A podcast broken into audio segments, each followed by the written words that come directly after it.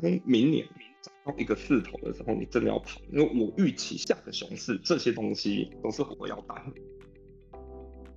银行所有的商品也是这样，当你你那个收益啊，你 APR 越高，迫使它上，那一种都是在熊市会点环保的。空头我自己把它分成三块，第一块就是设备啊，你前置作业设备跟资金；第二块我自己比较想到就是筛选项目；第三块才是执行跟资金分配。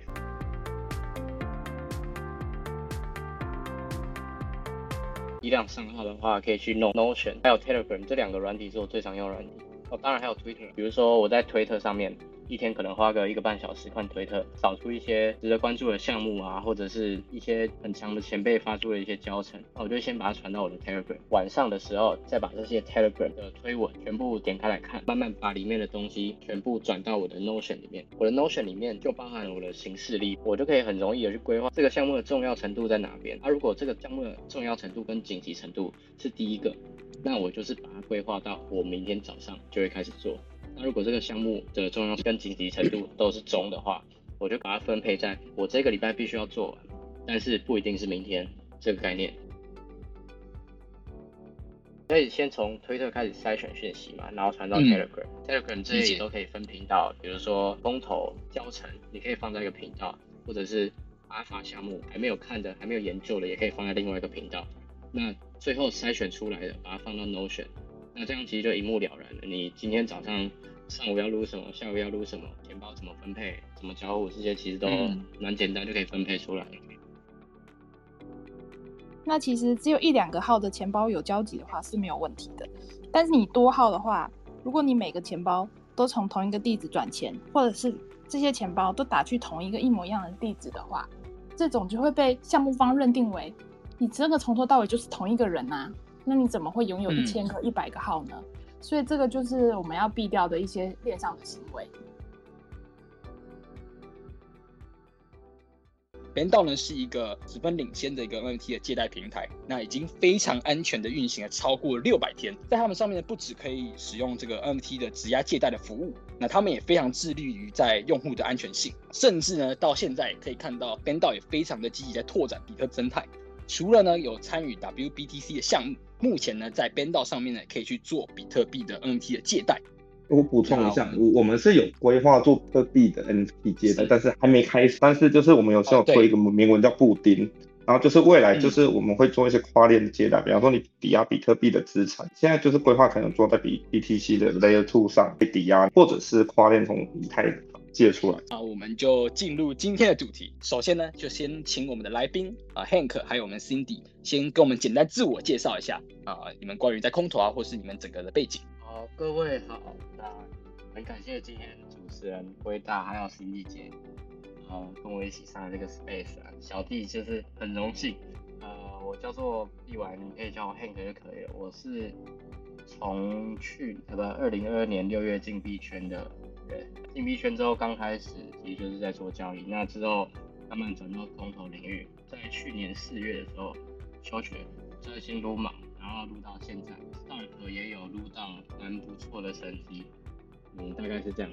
他在斯塔克前期就我知道什么阿比床那些都撸了，而且算是之前那个嘛那种 p a r k 我很早就知道币圈什么事情能做，什么事不能做。我是觉得这比较厉害。斯塔克跟 ARB 只是他的众多战机的一个部分而已，包含前面还有什么 Zeta，还有一大堆众多的毛，只要是个大毛，基本上都有 Hank 的一部分。请 Cindy 帮我们做一个简单的自我介绍。嗨，大家好，我是 Cindy。大概是两年前的差不多这个时候，就是二月底，就差不多这个时候入圈的。玩了半年，我发觉哇，觉得 NFT 不是我适合的赛道，我就转向了撸毛的撸毛这这一块。最开心大概就是撸到 ARB 吧，所以就更坚定了说撸毛这个是可行的暴富的路，就是致富的路。所以 ARB 之后就继续再继续撸，呃，斯塔克这样，终于过了一年之后又开花结果。我记得我之前跟呃 B 玩 Hank 有聊到，其实他也是从 ARB 这个契机，然后甚至就是因为 ARB 让他选择休学的。我这边其实会想要针对啊空头赛道，就是。Cindy 啊，还有 Hank，为什么你们两个会呃在进币圈之后呢？因为币圈老实说，刚进圈的人啊，就是这么多的赛道，最后要怎么样筛选筛选之后呢？而选择，然后并专注在空投赛道。不知道大家有没有打过土狗，然后玩合约的经验？你打土狗其实很容易，如果一一打到金狗的话，马上就可以几十倍，甚至到一百倍这样子。可是它是一个对我来讲，就是很难复制这样子的成功。我知道打金狗会赚钱，但是你不能知道它几点出现，然后不能知道你要打多少。它的不可控因素真的是太多了。会转到撸毛赛道的话，当然一样是有别人的暴暴富神话。因为在 ARB 以前，其实还是有其他的空头，OP 就是其中一个。OP 也是有一波人暴富，看到人家 OP 暴富之后，才真的开始撸毛的。那我不知道 Hank 的契机是什么。其实有蛮多个原因的。那呃，刚开始的时候没办法避免，一定会先碰到合约嘛。那花合约当然就是亏钱，所以就开始想说什么，哎。合约这个东西就是 PVP，而且重点是，呃，什么期望值啊、盈亏比那些都是远低于一的，所以我就在想说什么有什么比较野的地方，可以不靠呃那些什么技术分析指标来让我自己可以赚到钱啊。所以其实慢慢这样找这样找，其实就找到撸毛这个赛道。还有其实我刚进圈的时候在想说，哎啊这么多币啊，这些这些币有没有可以没有成本可以拿到的方式，或者是甚至低成本。它其实这个最最核心、最原始的地方，其实就是撸毛赛道。撸毛赛道其实我觉得算是整个币圈最野的地方吧，就是你没有任何根据，有了可以判断，但是你可以拿出来的证据，相对于其他赛道比较少，或者什么土狗啊、NFT 这些都已经有一套既定的玩法。那撸毛是我觉得相对呃期望值可以拉的比较高，跟比较容易取得很低成本的筹码的一个赛道吧，我是这样认为。我觉得心怡姐讲到一个很重点的这个一个思维，是我觉得哇非常受用，就是可不可以被复制这件事情。那 Hank 刚才有提到的点，则是说啊，在空头的赛道呢，它的期望值就是是我们唯一有一个机会可以拿到跟啊可能是 A 轮投资甚至 B 轮投资的那些啊顶级投资人拿的筹码是。类似的这种低成本的价格，甚至有些时候是你不用花钱就可以得到的一个代币。那这这就是两位呃提供说，哎，为什么看上撸毛这个赛道？但是针对这个问题呢，我想延伸的一个问题就是，可是加入了空投赛道，如果我是单撸一个号、两个号，甚至啊，就是在空投的这个领域，它还是有一些门槛的。那你们是怎么去克服这个门槛？其实我刚开始的时候是有加一些台湾的呃小群，他其实问一问，发现这些东西都是可以在网络上或者是推特上面查得到的，推特啊、Google 都很容易搜寻到，所以我觉得不是一个太大的门槛。最重要的地方还是要花时间吧，不可能可以让你说什么，我只要花十分钟，然后做钱包按一下怎样怎样的就可以拿到一堆空投，这个不可能。就最大的差别还在之我记得我在看那个 Hank 推文，然后底下有人问他说：“哇，如果空投要花这么多钱哦，那我新人小白怎么办？建议几个号？”然后 Hank 就回答一。当下就是很有感触哎，是我觉得这样一路走来，我真的能够理解。就是如果真的是新人小白的话，因为我自己也是从一个号开始录的。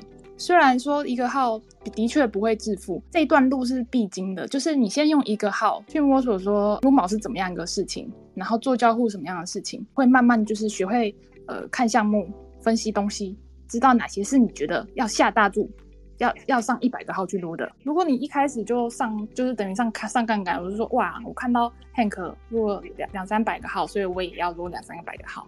你会发现你根本就过不来，然后可能会到处踩坑。我自己的话，刚开始也是前两个呃前一个月是一个号一个号这样撸，再慢慢到十个号到二十个号，然后到第三个月的时候才变成一百二十个好，到现在这样。我要补充一下，就是为什么我觉得撸毛一个好处，就是说它是也可以一个可以找到自己步调的一件事情。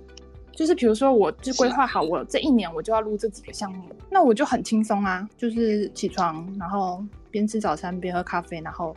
就做一下交互这样子，然后就可以好好规划时间，然后达到我要的目标。就是比如说，根据 ARB 的空投的标准，我就制定好我下一批史塔克我应该要怎么样去根据它的标准去撸，没有时间的限制，然后也没有急迫性。当然是成本控制是一个很大的一块。我觉得十个号的成本控制跟一百个号，然后两百个号的成本控制都完全都不一样。有想要自己加号，可能你之前只撸了五个、十个，那如果你想要进一步扩大你的范围的话，我觉得你可以在这之前先规划好你加的这一批号是属于精品号、乐色号，还是什么都要撸的乐色号，然后再规划好这些号，就要先想好我这批号的投入资金是多少。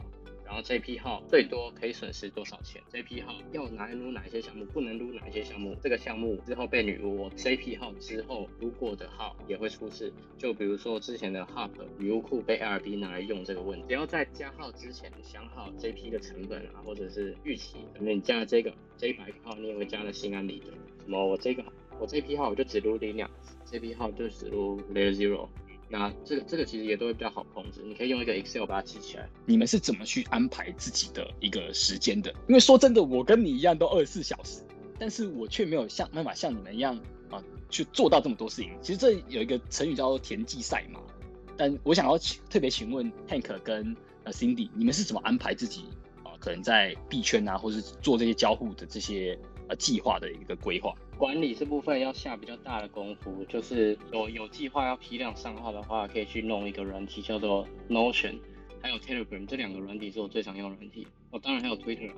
那其实 Telegram，呃，是我从推特上面发讯息第一层过滤放过来的地方。比如说我在推特上面一天可能花个一个半小时看推特，然后扫出一些值得关注的项目啊，或者是。一些很很强的前辈发出的一些教程，那我就先把它传到我的 Telegram，然后晚上的时候再把这些 Telegram 的推文全部点开来看，然后慢慢把里面的东西全部转到我的 Notion 里面。那我的 Notion 里面就包含了我的行事历嘛，所以就我就可以很容易的去规划我说，哎，这个项目的重要程度在哪边？啊，如果这个项目的重要程度跟紧急程度是第一个。那我就是把它规划到我明天早上就会开始做。那如果这个项目的重要程度跟紧急程度都是中的话，我就可能把它分配在我这个礼拜必须要做完，但是不一定是明天这个概念。你可以先从推特开始筛选讯息嘛，然后传到 Telegram，Telegram 这里都可以分频道，比如说空投教程，你可以放在一个频道，或者是阿法项目还没有看的、还没有研究的，也可以放在另外一个频道。那最后筛选出来的，把它放到 Notion，那这样其实就一目了然了。你今天早上、上午要录什么，下午要录什么，然后钱包怎么分配、怎么交互，这些其实都蛮简单，就可以分配出来了。Cindy 姐呢？Cindy 姐要不要跟我分享一下你在嗯时间的规划跟你整个安排的规划上面？因为我记得 Cindy 姐是还有本业在吗？Cindy 姐的本业是诊所医生。没有，我现在其实就是全职在撸撸毛哎，不当医生了吧？对啊，了解理解。不是，不是我当初当初在撸的时候，还有还有医生那个职务，你是怎么样去分配？没有没有没有没有，我在撸的时候就已经不不是全职的医生啦。因为其实我还我还蛮懒惰的，就是我选定好我选定好觉得认定的项目之后，我就只撸这个，我就只撸这几个，然后所以我每天其实还蛮悠闲的。就是，嗯，因为你自己想想看，就是一百二十个号码除以三十天，一天大概就是只有只需要需要录四个号而已，一天就完成了。然后接下来就只需要维持月活，就是每个月都要有交互就好了。嗯，所以其实，在只有第一个月在录项目的时候，只有第一个月比较辛苦而已，后面每个月每天大概就是半小时一小时就录完了，好快乐的生活。对我自己觉得是蛮快乐的生活，所以我才说我喜欢录嘛。那当然，呃，偶尔会分心，比如说，呃，可能出现一些哦新的项目，然后哇，好像很厉害，然后我就也想撸。那当然会增加工作量，然后就会会有点乱了阵脚这样子。比如说突然出现，我原本没有要撸水，然后可是哇，好像是很新的、很厉害的公链，然后总之也是豪华背景这样子，然后我就去撸水。所以就会突然的增加工作量，所以我我其实会有点乱，我不像 Hank 一样是有做好嗯 这样分配时间的规划，所以就是自己也在学习当中啦，嗯，蛮开心的听到分享。理解。其实我排坦克，其实我是有用意的。其实应该是这么说，就是一般人哈，就是对于撸嘛，像我这一种就是很懒，就是我我想要做是类似心底这种做法，那可能就是我的币圈投入的十分力，可能只有两分弄来撸嘛。或者是一分，那就是怎么用这一些比较少的心力就可以达到效果。对，然后另外一个当然就像这个这种十足撸毛这种，这这个太难了啦，对吧？就等于是，嗯，我我可能就是用个两三分，我可以考考到五六十分这样就好了，或者是像 Hank 然后用十分考到一百分，这是两种逻辑。但是就因为币圈好像每个赛道都有极大的差嘛，就看你这个赛道投多少心力。对，我是这么想的。没错，没错。我希望你们可以帮我们分享、科普一下，甚至分享一下啊，所谓的女巫的这件事情，然后还有你们会做什么样的准备，跟成本会怎么样去分配，这些的一些重重点，可以帮我们做一点简单的分享吗？关于女巫的话，好像其实很多人就是不太清楚女巫的意思，就是，嗯，对，嗯，对，就是呃，比如说我们平常自己有在使用的、有在使用的钱包地址啊，常常会互相。哦，这个缺缺以太了，这个缺 U 了，然后就会互相打来打去。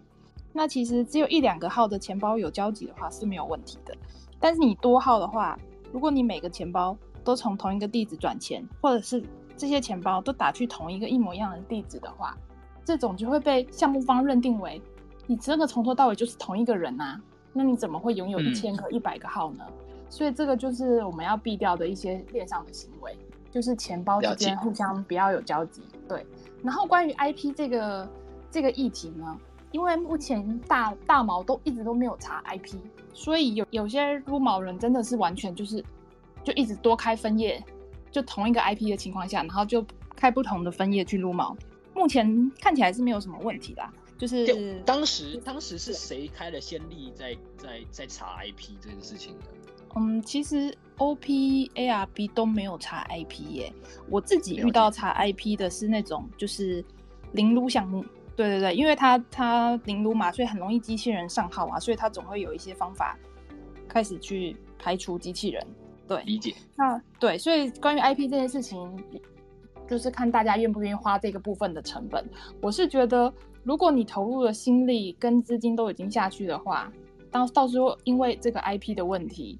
而没有拿到空投的话，会真的会很呕。所以我觉得，相比于你花的时间跟金钱，IP 的成本，我觉得是可以投入的。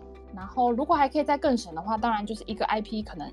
呃，三个号共用，三个号共用一个 I I P 还可以这样，我自己是这样。金弟姐是使用云主机，可以跟我们分享下云主机。其实我用云主机的成本差不多，指纹浏览器搭配 I P 的那个成本快十倍。哦，其实我刚入圈的时候，指纹就已经蛮好用。因为我一开始的指纹真的很难用哎，包括它还要用，就是跟同步器一起，所以我在多号的时候太痛苦了。以前是 Make 没有同步器，我记得是到上个月。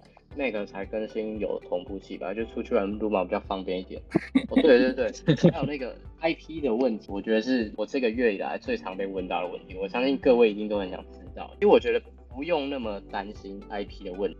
就举 Layer Zero Protocol 来讲好了，协议是区块链上面的协议，它并不是一个特定的网页或者一个特定的什么网站、网页之类的，不是，它是一个底层的协议。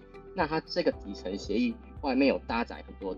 DApp，那这个 DApp 是，比如说呃 Stargate 啊，或者是 Omni BDC 啊，或者是苏西跨链版，它是一个底层的跨链协议。看 IP 的是什么？看 IP 的是你呃对接的那个网站，比如说 Stargate 或者是 Omni BTC。那这个东西基本上来就是它不会查 IP，因为它要查也很难查。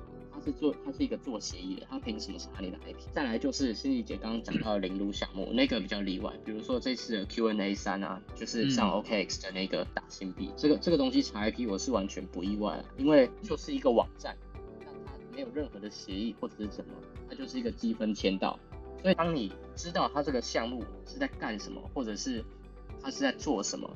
你在你是在交互什么整体的项目，你就可以很明确的分辨出我弄这个项目的时候需不需要上 IP、上 VPN，或者是什么都不用干，就纯交互 TX，甚至是我走后端也可以。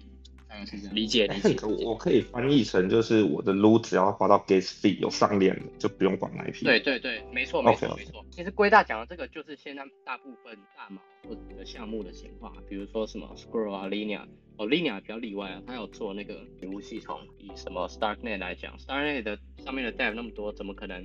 它跟每个 DEP 都去收集你的 IP address，全部抓出来。所以其实你你想一想，就可以知道这个项目会不会抓。那你可不可以跟我们分享一下关于你怎么去看到 Starknet 这次它这个老鼠仓这件事情？你是怎么发现？跟你是怎么样从它老鼠仓这件事情去延伸你的操作呢？Stark 这次的老鼠仓很不意外啊，这个项目的质量基本上它做出什么动作你就不太会意外。电子乞丐的事件。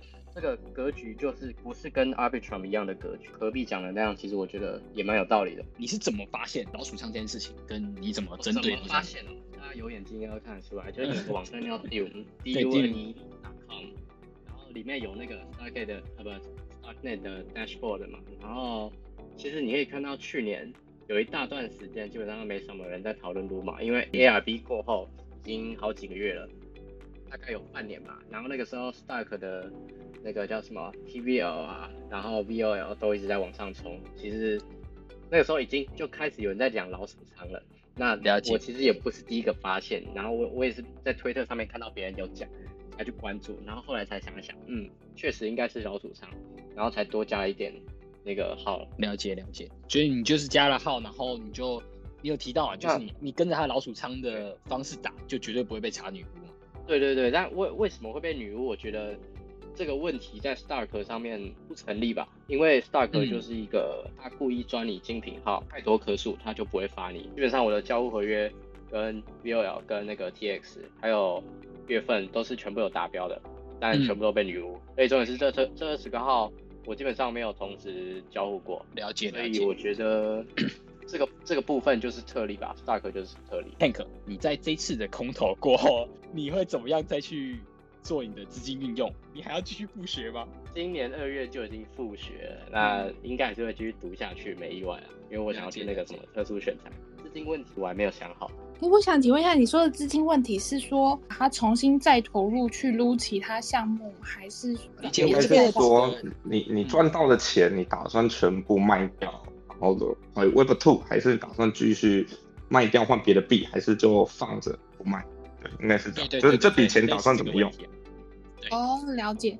因为我跟汉克一开始出发点是一样，就是我们一开始不忙，就是为了拿到低价的筹码。那现在拿到了就是最低价的筹码了，那我拿着我也不慌啊，就是它涨跌，就是等最后牛市牛市的时候再卖就可以了。了解，因为我几乎几乎没什么成本。可是还是有成本啊！你你刚交互什么的，就是 哦，就你说，嗯，对啊，还还有时间成本嘛，还有为了图要生活啊，嗯，对啊。嗯，如如果是这样子的话，其实我我个人是会建议说，如果你是让钱不断的滚动的话呢，你撸到第一笔创业资金啊，然后启动资金之后，你可以部分拿去做重新。投入，比如说升级你的设备啊，让电脑快一点啊，改善一下生活。如果你平你真的现实生活中是比较有困难的话，那如果你没有这两个用途的话，就是现在价钱都还很低哎，就包含以太大饼都还很低，所以我完全不想卖。哎，可是你不会想说换仓吗？就是换到你觉得就是会更好的项目啊，类似这样子。其实我有想过，但是其实你只要一换仓之后。你就开始有了，你就觉得你的那个币不是零成本了。哦，你有成本，你就你就会有亏损的感觉，就对。对，你就有亏损的感觉，你就拿不住了。我试过。哦，对。他突然，如果真的突然跌了多少，就会受不了了。我会提这个问题是前阵子有一篇神鱼的推文很夯嘛，就是分享在币圈怎么样从一千美元到一亿美元这个过程嘛。那所以我是想要就是询问你们有没有这一类的一些思考，这样。就是大佬讲话就是哇，你在慢慢要参透这样，头头是道。对啊，他就是把它分等级啊，就是你在十万 U 以下要做什么事，十万 U 到一百万 U，然后一百到一千，一千到一亿这样子的等级，你要你分别要做什么事？就十万以下，真的就是多学习啊，然后找到适合自己的。对，找到适适合自己的。我自己的体验就是说，我既然前面已经学习，然后找到方向了，然后我也拿到了一些筹码了，那我就等待风口啊。我现在手上收集到的这些币嘛，我全部都拿到。我的策略要一样，比如说，我总不能看到说，哦，呃，这个这个跌了，这个开盘之后是往下走，所以呢，我下一个项目拿到了之后呢，我就决定开盘全卖。结果谁知道这个项这这个币开盘之后是往上走。我觉得策略一致，定定好策略，然后嗯，适合自己的，然后觉得话可以就就可以赚到趋势的钱。Hank 呢？Hank 在资金运用上面会有其他的改变吗？我跟 Cindy 姐是差不多啦，就我会先把我之前投入的成本回收回来，就是先卖掉，大概是十趴。到二十趴的 Stark 会先卖掉，啊，已经卖掉了，已经卖掉了，拿回来做下一轮运用。剩下的 Stark 我还没有想到，但一般来说，我之前给我自己的规划是，我可能卖掉剩下的百分之三十，拿来买什么阿斯帕、归归大那个超屌币啊，做一些大饼啊，接周且看吧。因为其实我蛮需要这些打野资金的，我既不想要卖掉这些。哦，对了，因为其实我从 A L T 空投那个时候开始就没有再卖币了，A L T，然后那个 Zeta，嗯，J U P，这些我其实都没有卖。理解理解，我觉得是因为是因为那个吧，T I A 直接涨服了大家。T I A 哦，又要提到这个狗东西，我真的是心痛到不行。我在两刀的时候全卖 I A 之后我就学乖了，牛市其实什么什么垃圾币都会涨，所以在那之后我的空头都都留着。而 Z Z 塔那个时候空头也翻了也翻了一倍多吗？嗯，有点忘记了。超过了，反正它就是静静的待在我的钱包里，我也都还没有归集这样。了解。其实刚刚 Hank 其实有提到一个重点，你说你会把这笔成本，就是可能应该有提到十趴已经卖掉了，然后去对下一个做准备。好，那我觉得就是今天最后一个问题啦，就是待会应该还有一个时间给大家做提问。那今天最后问题就是 Cindy 姐还有 Hank，你们的下一个 start 机会，现在看到的是什么？不止一个啊，可能有多个都没问题，可以跟我们分享一下。那个 Hank 他不是有列出了一个大毛大毛表单吗？对，大毛表单。我觉得其实我们自己我们自己小白在那边做做研究，然后从从那个调研开始做的话，真的是太辛苦了。所以 Hank 大大直接跟大家说哪些东西可以撸，就从里面去挑。然后呢，你先一个号去撸，然后看你觉得。呃，你想要哪个东西下大注？我觉得可以这样继续筛选，一定可以赚到钱啦。我觉得就像他他他这样讲的，一定可以赚到钱。那现在最夯的，觉得预期最快发币的就是 ZK 跟 L 零，不建议在这个时候全新的号去去撸这两个项目，就是会比较高的几率会被反撸。但是如果之前已经有撸过这两个项目的话呢，我呃强烈建议就是根据呃斯塔克啊 ARB 的这些标准。去检视一下，去审视一下自己的这个这个号有没有达到最低最低的标准。那怎么样才可以再优化？是我觉得还可以再努力的部分。那除了这两个项目以外，然后嗯，就真的就从汉肯推荐给大家去去去选择项目，我觉得会比较轻松啦。不然项目超级超级超级多的。就是我最近有点因为看到很多的空头，包含在时压的赛道，还有最近那个 Ethena。就是那个 USDE，其实我有点害怕，我有点看到以我不确定我的理解正不正确，我看到了以前 Luna 的那个，我不太确定这样是好的事情嘛？那他们的这个就是尤其是 Ethena 的这个最近这个 Ethena，这个是一个怎么样的一个，就是你们怎么看待的意思？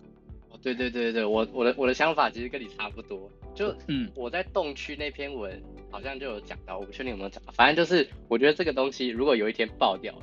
因为它现在真的太 formal，什么 Puffer 啊，或者是什么 Athena，它一开基本上就是直接达到它的 limit cap。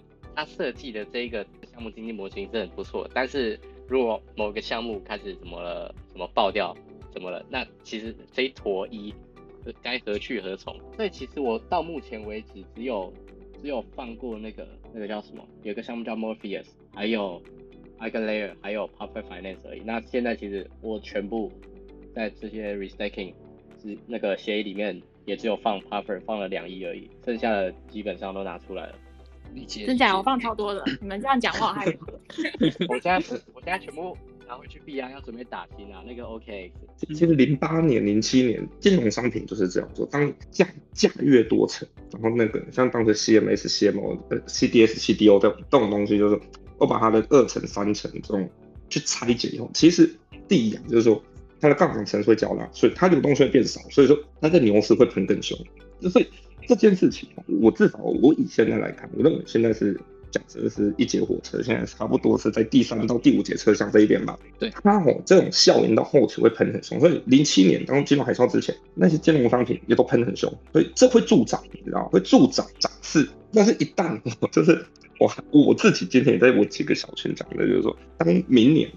到一个势头的时候，你真的要跑，因为我预期下些熊下个熊市这些东西都是我我要担，你知道银行所有的商品也是这样，当你你那个收益了，你 APR 越高，扩时发一上，那绝对是两三成。但是那一种都是在熊市会发生，会连环爆的。人类嘛，我们人性都是一样，就是我们会重复一样的行为，就是之前的 Web Two 就是 C C D S C C D O 的一些，就当初那个次次贷风暴那些东西，它把一样的东西搬搬来这边，就搬来 Web 三，就是，但是你在牛市的时候它是金融创新了，但是在熊市它就是炸弹。那我会认为现在是安全的啦，因为价格在涨，那些问题都看不出来。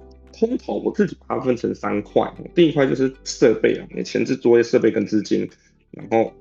这刚刚两位有讲比较清楚，我觉得第二块我自己也比较想到就是筛选项目，就是怎么看项目的 EV。那第三块才是执行跟资金分配。像我自己就是我我可能就是就是执行跟资金分配，我连做都不想做嘛。可是像说，呃，我想第二块我才觉得是重点，就是你们，哎，你筛选项目的话，你选的对的话，你的你才持续做得下去，你知道吗？而且你怎么判判断你 EV 高？因为我们的资金有限，我们精力有限，就是像我看，哎，你打开推的每每篇都是教程，有些空投的教程，你的那个浏览数也比较多，所以都会一直推送。就到底你们怎么筛选好的项目？那可能某个时间点你们专注做某些项目这样子。我觉得可以分为几种推特上面的教程吧。一种就是吸流量的教程，就比如说呃某一个来路不明的测试网项目，当然有可能是大码，但是。几率比较小，那它教程内容就会发说，呃，确定收益可能三千三千刀以上，然后下面就开始放一些它的呃上面的 depp 的交互，那这些其实都蛮简单的，那这个东西是属于比较测试网的居多，那这个呃我觉得刚开始的时候一定会遇到啊没，我觉得没关系，但之后测试网的东西我觉得可以先放一边，主要会是大毛的。其实我觉得大部分都会在主网，就是需要需要花上你的 gas，或者是跑节点这部分，有谁会发比较好的教程？其实我觉得你可以慢慢从一个，比如说某个博主他的讲话，或者是他发的文，是不是为了要博流量，其实都看得出来。你慢慢就可以发现说，哎，这个博主发的这个项目，然后我再去二度二度调查之后，发现你这个项目确实不错，那我可以开始参考那个博主的教程。那慢慢到后面，其实。呃，就不太需要教程这个东西了，因为教程说白了就只是把它生态上面的东西抓下来，抓个前前五个、前十个，然后把它交互的方式写下来放到推特而已。如果已经有足够的能力的话，就没有必要看了，就是可以直接去 DeFi Lemon 上面找几个 DVO 或者是看起来比较正规的项目直接交互，因为这样也可以避免像 Stark 这种暗事发生，因为。我猜啦，去年应该是有很多看了那种同质性太高的那个 Stark 交互文章，然后一次全部挂掉。我觉得对自自己去研究跟自己去找，比较可以避免这种行为发生。我觉得我这一派一定大家比较喜欢。我几乎没有做什么投研，我只知道一些大的大的方向。比如说，在我我刚开始要撸毛的时候，就是大家拿到第一批，就是呃 O O P 那那那波暴富潮之后呢，你就会知道说。哇，L two 是新的叙事，那 L two 有哪些项目呢？那就是有 ARB、ZK、斯塔克。我就说，哦，好，那我就录这三个。我今我今年目标就是录这三个。他也就是他也直接在白皮书讲说有要有要发币，有发币预期，所以我就说，我就目标录到这三个就可以了，我就达成，我就完成任务了。撸毛的途中呢，因为原本说，哦，我就只撸这三个项目，哇，可是。这一路上你会发现那个推特，你就会被洗版，洗版到哦，好像会踏空，会难过这样子，所以你就会被走，被，就会就会各种焦虑吧。然后尤其是啊，前阵子大家不知道记不记得那个签到，签到有出现一个大毛，就是零撸项目那个对 N N F P 嘛还是什么？那个我不知道 Hank 有没有录到哎。我是完全没听过，那是不知道什么东西。没有那个那个我也是完全没有碰到，但是其实就是因为我们没有碰到，它才会成为大毛的。因为假设说撸毛圈多几个人来卷，它就不会是大毛了。有道理啊，如果零零撸项目就是这样，零零我说零撸项目后就比较容易这样，就是对，就是如果零撸项目大家都已经知道的话，就很难是大毛。大家都知道那个项目，它可能预计要空的份额最多啦，那种小项目可能就是两两三百万美金吧。这样投下来，多一个人卷就是少一份毛，所以不意外。对，可是偏偏就是在那个那那个项目之后，我就开始工作量工作量加倍，就多了很多签到。那个时候，对啊，然后我就弄得很痛苦，就我才我才坚持两个礼拜吧，我就受不了了，我就不撸了。对啊，所以我我我觉得可以比较专注在那种大融资项目，就是哦因为因为小融资项目，其实你自己把号加上去，自己就会卷到自己了。我觉得这我觉我觉得这比较不 OK。回到最最底，就是他的这个项目的融资背景，他到底有没有钱？对对，他需要够有钱，对，容得下呃这些撸毛人进去卷。卡卡卡融资就那么一点钱，那全世界这么多人进去卷，那个每个人平均分下来根本。根本不到几块钱，虽然他现在还没发啦，对，但是我觉得是没有必要继续缴获。当当然做做月活是完全 OK 的。对啊，我那个 cup 只是为了就是他可以刷一下 ZK 啊。对对对对对对，还有 Lina，Lina 也可以刷。对对对，我我觉我觉得这个是比较重要的，就是之前的 D-mail 也是同理，对，这个就可以，这个就可以一鱼一鱼两吃，这个比较重要。对啊，就是你大方向是那些很大的项目，然后很很豪华的融资。没错没错没错没错没错。嗯，理解理解。就是，而且还可以多一条那个合约交互，我觉得这个不错。现在能录什么 CP 值最 高？现在因为其实超多项目年初的时候原本还可以录，但但但现在就没了，就说到什么空投，就什么 Warport 也是啊。嗯那哦，现在看来账号是有点肥了，但。就就继续做做月火吧，但是其实现在能录的项目大部分哦有了，还有一个 scroll，scroll 我觉得可以看看。Linia 呢？Linia 不是有新的一个活动出来了吗？对啊对啊，那个就是属于旧号，新号的话，我记得它 POH 可以再做。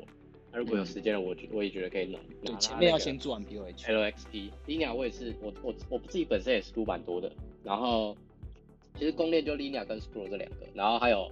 还没有上主网的 Bella Chain 跟 Luna 的这这这两个，我觉得都可以看一下，因为它也是属于刚刚有提到的呃超级豪华背景跟估值也不错的项目。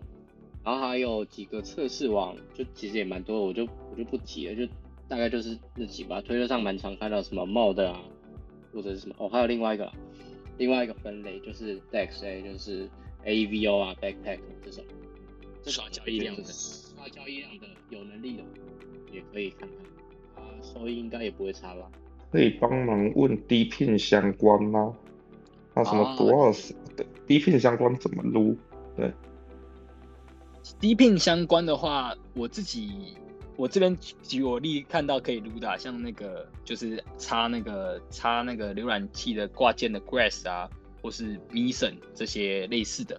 那不知道 Cindy 跟 B 玩在 D Pin 相关的有看到什么撸空投的机会吗？D Pin 哦，D Pin 其实我就只开了一台没有在用的电脑在挖那个 Grass 而已，其他其实，哎，你你你们有知道什么 D Pin 项目吗？因为这个部分我是真的没什么没。D Pin 就之前那个，就之前那个什么 Coin List 的那个 Mason，Mason 啊，Mason Mason，对对？对啦，啊那个我也是太晚注册，其实那个也可以多号去撸的哦。是那个跨链的那个吗？还是不是不是不是，它它它也是它也是流那个用你的频宽的流量的，类跟 Grass 类似啊。可可是它它之前跟 Coin List Coin List 就是就是你可以去打新，就啊我这种在群主抠，只是我太晚抠了，对吧？对，因为它它其实很久了，不太确定，因为它的毛没有很难度，但是它它。它它的毛没有成本，但它可以撸很，它很久很久以前就可以撸了。但目前看一下，我看到有人估值算下来，其实你的呃你的整个账号收益，可能你刷了十万颗的那个 Mission 的呃代币，测试网代币，可能最后可能换到零点一 U 到一 U 之间而已。它真正的大毛其实是 Coin List，它那个其实有点像，其其实有点像买 KYC 直接打新。没错，没错，没错啊，就就跟。对对对对，好，回到，又又来宾有在问问题，对对，那个狗哥，哎哎，换我了吗？哦，你好你好，各位大佬你们好，我今天想要问我们的天才高中生 Hank，好奇的一点，我想要问关于心态面的部分，就是如果啦，我坦白讲，如果换位思考，我现在是你这个年龄，就高中还没毕业，然后我这样子撸了几个大的，我可能。我真的心态就飘了，我可能就花天酒地去了，就会所那么，我不会继续在这边撸这些东西。那我想问说，你是怎么扛得住 这种巨大的财富，然后又可以这样子没有放弃，然后持续不断的在一一跟进下一个新项目，然后继续在上面？对，那你的同才之间会不会给你什么影响？哎，你赚多多少啊？或者是你看你的同学还在妈妈咋扣？我觉得你的心态很稳啊。我觉得是不是你有一些过于常异于常人的这个脑回路，可以克制？哎，你面对这些大毛砸在自己身上，然后钱砸在自己脸上，你还可以处变不惊，然后心情很平稳的继续做这这些事情。希望你可以在这一点上面多跟大家分享一下，因为我相信币圈很多年轻朋友，如果他遭受到你这个。天降的财富砸在他们身上，他们可能心态都飘了。那就是有没有什么 mega 可以跟大家多分享关于这点？啊，首首首先我要谢谢你喜欢我的内容。呃，其实我没有跟我现实生活中的朋友，就是我的学校那部分讲我在干嘛，或者是呃我赚了多少钱，这部这部分我是分开来的。那其实，就你说这么多钱砸在我身上，我反而有点无感。A R B 过后那天我是很开心，没错。那天我印象很深刻，我那天在补习，我在台北一个补习班补习，然后补到一半，那个 A R B 说发空头，然后我就直接背着书包走回去。我觉得那个时候是我整个路猫旅程最开心的一年吧，因为之后其实就变成一个追逐期望值的一个旅程，就是一直一直都在看这个东西值不值得，怎么样的。那其实如果这个 Stark 也是算蛮幸运的，但就只是一个耶，我我有能力，我可以拿到这个大毛这个这种感觉吧，我觉得大概是这样。而且其实我也不太常出金。其其实这个我也想问辛迪，就是说这 Web 三你们怎么处理这种价值观错乱的问题？尤其是辛迪那种本质是医生的，就觉得哦，我相信已经出社会的人问这个问题绝对比我准。来，医生呢，刚刚开始月薪大概八。七八万、八九万好了，然后你做到后来当主治医生呢，大概二三三十万吧。所以你就算算看，平均好，我用二十五二十五万来算，然后工作四十年退休一亿二，那可已经快要赚到了。你们真的觉得医生很吸引人吗？有社会地位啊，我觉得那个还是有差。扫地仔也很难说你在干嘛。我在访杠的时候其实有列到两个文章，第一个是扫毕仔要怎么提升自己社会地位。之前在。跟毕完有一集 p 开始跟他深聊的时候，其实那时候我也问过毕完，就是后续的一个规划。其实我也蛮想问毕完，其实你现在可以做到的，就是你可以去真的去买一栋房，然后你这个你这个的增加，你确实是有机会去搞你的实业，创造收入的。你现在会有其他的想法？这部分我确实会，当然要在我十八岁之后，那资产或者怎么样，我现在还没有开始规划，因为。手上还有太多项目正在进行，在我十八岁之后会提币，可能考虑自产或者是实业或者怎么样的，但是目前我还没有开始想怎么弄，但是可以确定是一定会有啊。那当然大部分的钱都还是会放在币圈，因为其实我觉得应该是你还没有染上一些坏习惯吧。对，没打，嗯，没有没有出来啊，没有，我觉得最重要的还是跟现实世界生活中的朋友关系啊，我让他们知道我在干这个，然后怎么样怎么样的。那币圈诈骗才赚到这么多钱，这关系不会是我想要的，所以我至少先想要把我这个还没有满十八岁过完吧。其实，在之前嘛，我是访过很多大佬嘛，包括那个之前那个毛兆培嘛。其实，其实包括我自己碰到的，我其实大家哦，这币圈做得好的人有几个，至少就是了解他，他的他们 Web Two 都有一只蛮健壮的脚，你知道吧？就 Web Two 他们有一个很强的能力去。因为因为币圈哦，它的熊市是真的很可怕，就是吃不饱，你知道吗？Webto 如果有一个脚，其实其实那个脚，其实你可能赚的钱跟 Web 上比起来是微不足道的牛市，可是它也算是你一个你一个安心的一个本业。但是现在牛市啊，但是所以币圈那边会赚的比较快，所以我也是。是觉得这两年应该心力在币圈。辉大现在还有在本业上面还有在那个吗？我有，我一直都有在工作啊。可是可是我我算是年纪比较大了，所以我花的时间不用那么多了啊。就下面有黑奴嘛，你至少几个客人把握住，然后就出去多认识朋友啊，事情报告丢给黑奴做，其实其实还蛮不错的。这个平台用这平台多去认识人还不错。Eason 跟 Coven。看他们有问题，他们有上来看到看到我看到，医生先开始吗？各位大佬好，对我我上台来感言一下，撸毛这件事情不是一般人可以做的。我这一次 start 那个空投两百六十个号全部都没有，哇！我 我来劝退大家的，就就那个呃那些都是幸运儿啊。我本来是要叫另外我的 partner 那个 N N 上来，因为他主要是我的黑奴，他帮我做这些事情。但是这一次开奖之后，我们。整个我当下是直接摔手，我真的很火这件事情。当在空投那一天，我跟 Hank，我记得我们是在彰化，我们在刚吃完麦当劳，第二天隔隔两天后晚上去吃麦当劳啊，聊到可能一点多吧。对，我们聊到快一点，然后隔天隔天就宣布了。其实空投这件事情还是值得去研究啊，就真的是有些技术还是需要 Hank 跟 Cindy 他们的。Cindy 是真的 好运气真好，一路真的是一直暴富。哎，小心点撸毛啊！量力而为。我觉得玩偶姐姐也说她想搞个空投工作室，还是需要有人来说个实话，来让大家理解这背后不是这么容易的。其实空投很磨心智的啊，就是我从来不自己撸毛，就是这样，就是哎，距离上下比床去年四月，这当中吼，你黑奴你要承受多久？你要承受十个月没收入，你每天还要支出，你每天还要按电脑。那其实很痛苦的，像对对，其实大部分的时候是炒币仔在威风，你知道就是，而且 对。各个赛道什么 GameFi 啊，那个对，大部分都是土狗在喷着一套在威风啊，就我他妈空头没有发，对，其实大部分都是炒币仔在爽啊，只是只是空头这种，就是你一旦中了一个，那真的是乐透一样，就是它都是很大条，但是我觉得那是看人的个性，你叫我弄这种，我这里可。丢钱给黑奴做就好了。Cindy 刚刚讲到 Hank 那时候回那个一的那个那个 Twitter，我有看，我我觉得真的大家适合先从那个一开始，不是你先知道你在干嘛。我很好奇，Eason，你是你跟 B 玩有什么不一样？就是同样都是两百多个号，为什么你没有？大家都知道条件的嘛，就是对差或几个以上，对对都有讲过嘛。你知道我就死在那个一百 U 的交互，哇，我有存钱，我几乎看整个 Twitter 下来，大家死都死在存钱，但是我已经猜到要存钱。但是我没有猜到他居然要我一百 U 的交互，我后面爬一爬也看到有机会死。啊，我们那时候刚开始用指纹都用同步用的很爽。其实讲讲到这个，我还是想要建议大家，就是比如说你现在预算就算可以撸两个号好了，那你你还是先先专心把一个号补好。比如说我这个号一定要做交易额跟 T 差跟交互合约，那我就是一个都一每一个都要做嘛，就是不要抱有侥幸心态，说我这个号的成本其实可以拿来撸两个号，那舍弃某一个要素。我觉得这样不太 OK，就是尽量顾到每个最好了。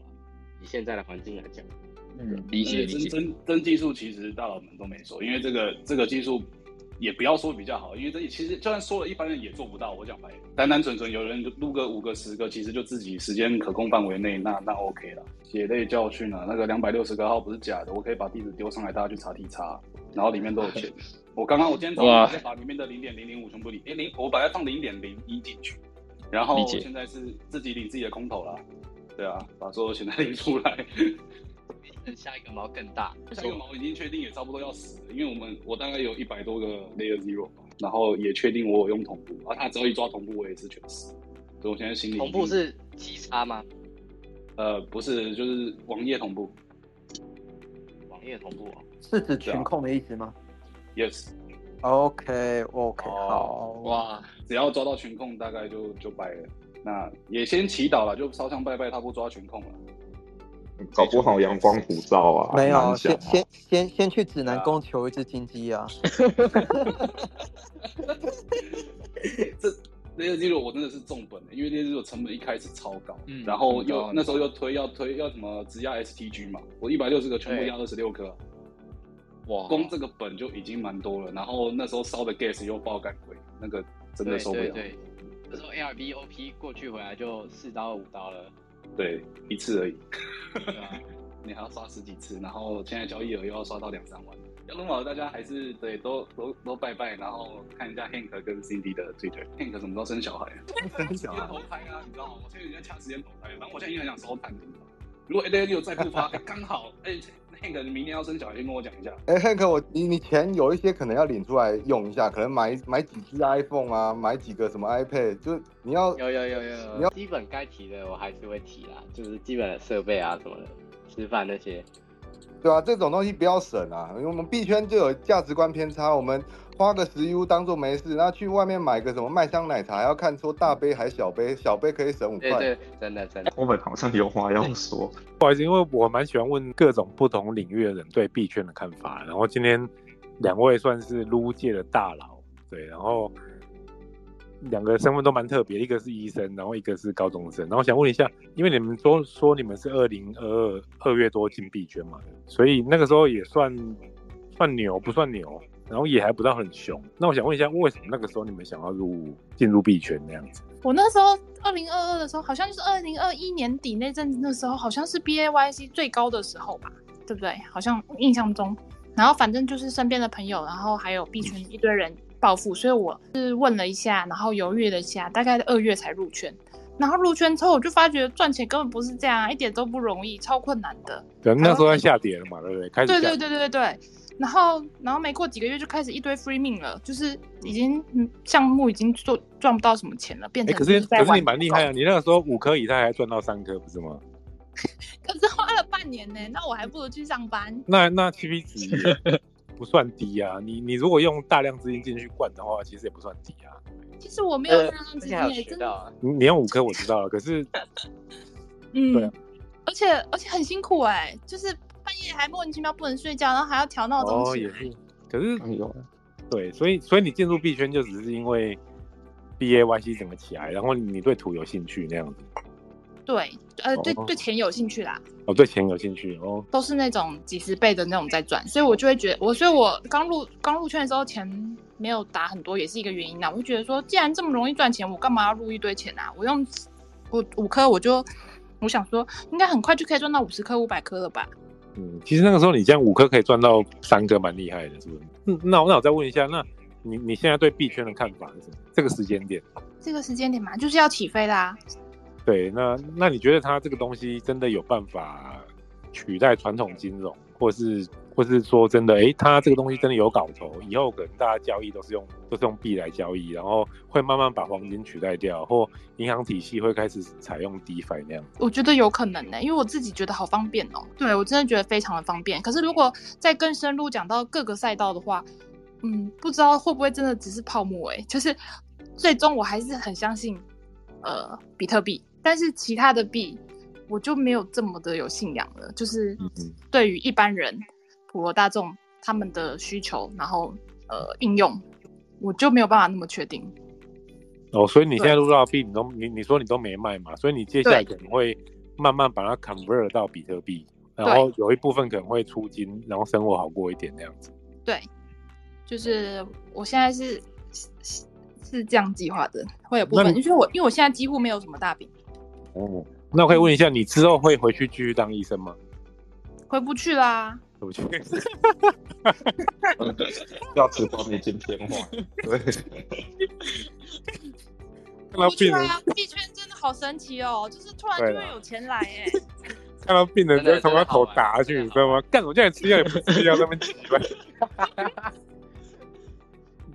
然后感感感感谢辛迪姐的分享，感谢感谢感谢。那那我问一下 Hank，那个就是那就刚刚一样的问题啊，对。哦，其。其其实我是二零二二年六月入圈的，我那个时候以太坊，那个那个时候一天一天跌了，我那个时候更惨哎。那个时候你你怎么会想入？怎么想？怎么会想入场？因为想说他一直跌这么烂的东西，然后肯定要自己来做空，所以进来必必然看所以当初你是想说干那个烂东西，我要把它干爆掉，对不对？对，要空掉。然后然后其实后来研研究了一下，我发现我是蛮幸运的，就是。刚好是在整个币圈，就是二零二二年最低最熊的时候进，真的哎，应应应该应该说我是超级幸运的，八百块那时候是最低点，八九百最低了，超级低，超级低，超级低。那个时候我把我台股所剩的所有钱都搬进来币圈哦，那第一个就买以太坊开始打打野。哎，那那问你，你你那个时候是什么事情让你觉得哎不是这样子的？你觉得他是有搞头的？那个时候，那个时候我是开始看到是有很认真的人，呃，在经营币圈。什么？比如我第一个看到印象比较深刻是媒体，就是我还我之前以为这是一个荒芜的地方，后来才发现这是一个，比如说什么项目啊，都都是一个很有组织、都在运行的东西。然后他们的理念都是要撑过这轮熊市。然后后来才发现，他们之所以有这个呃怎么讲信念吧，是因为呃确确实。我觉得这个东西是蛮有用的，那未来我觉得可以超越传统金融啊。毕竟我还没有实际接触到就是出社会那部分。那我可以问一下你，我可能信信仰比较足啊。你你说你看到有些项目让你觉得，哎，他们很认真，然后就是哎，在在熊市还一直 building building。那有哪一个项目是你觉得最最最深刻的？那个时候我是看到 ARB 啊，哦 ARB 哦 ARB 是蛮屌的项目方，对啊，我那个时候是去想，我也超爱 ARB 的书是怎么去写到这么完美，或者是怎么写出这么多东西，然后推特日更，或者是这些影片到底是谁在做的？那其实就是有一整个团队每天就是一直在上班做这些事情。都是啊，他们既然在熊市都这样做了，那 why not？谢谢你的分享，谢谢你的分享。那那那刚我我才要谢谢 Coven 大。那刚还有还还有刚刚就是类似心理的第二问，Coven 是我的币圈是有个理想，所以他都会问。没有理想，我只是问一下，我只是问一下，就就就是你你你对目前整个币圈你的看法是什么？就是可能你刚刚已经你你刚刚其实也回答了啦，对你刚刚已经回答。其实其实就是拿到死啊，拿到比特币一百万，以太。一万五万，其实在那个时候再再慢慢开始出掉。其实圈内人跟圈外人的看法是真的都不一样。因为我自己在传统金融，我也遇到很多老板，我说讲到比特币这些，真的真的都还是不一样。就是他们还是很早很什么 stereotype，就是那种很很刻板印象。然后就是就是后面我们不是刚在聊嘛，就是我还有一个朋友还在跟我们讲说什么巴菲特说这是乐色，没有？你他妈你还听巴菲特的话？就类似这种，就是，这是我我我自己还是认为很有机会啦。尤其是诶，尤其是你传统金融，我我刚刚讲的那种，我自己观察，你有百分之七八十的资源都在做一个叫做资讯传递，你知道吗？他们只是做资讯传递跟那个磨耗成本极大，所以币圈可以取代这个，只是说，它从整个中心化到非中心化，真的还是要些时间呐。那你以技术性或效率性，其实币圈绝对是屌打。传统金融哈，你办一笔贷款，你要写一份报告，你要做很多事情。哎，可是你你在币圈，你那底方有没有压一下，按一下就出来，有没有？这其实其实真的差很多啦。你你你你在传统金融，你每个担保品你都要建价，你都要人为的去建价，然后你还要过审核，你那个一关一关的，你知道吗？就觉得很莫名其妙，就是就是看你这这。反正那个报告哦，就是你的高管、银行的副总、总经理哦，都是在计较什么。小明今天去上班，你为什么今天写在前面，不写在前面啊？就是计较这种东西。其实传统金融的人，其实不见得对金融比较 sense。你如果待久，你会发现的。但是没办法，就他们在享有资源啊，就大概是这样。啊，今天也非常感谢呃，不管是 Hank 啊，还有 Cindy 给我们这么好的一个分享。那更让我觉得今天啊上来发问的来宾也给我们很棒的一些呃反馈跟醒思。那最后呢，我们还是呃再回到就是对边道做一个介绍。那啊边道呢，就是我们今天赞助的一个非常棒的一个赞助商，它是一个呃很领先的 NFT 的一个借贷平台。那它也顺利完成的安全运作了超过六百天。那目前呢？他们不只提供了 NFT 质押借贷的服务，然后现在呢也积极在参与比特币的生态。那未来也有机会会去推出啊比特币的 NFT 的质押跟借贷，那也有参与到 WBTC 等这些项目。在节目的尾声呢，那也邀请大家可以对编导啊，还有呃场上的来宾，不管是 Hank，不管是 Cindy，还有龟大，甚至如果大家对我有兴趣，都可以对我们进行一些追踪。那今天的节目大概就到这边。对，哎，感谢 Hank，感谢辛迪，还有感谢那个 Leno，你们主持对，感谢感谢，感谢归大，谢谢谢谢，谢谢。谢，好好好，拜拜，拜拜拜拜。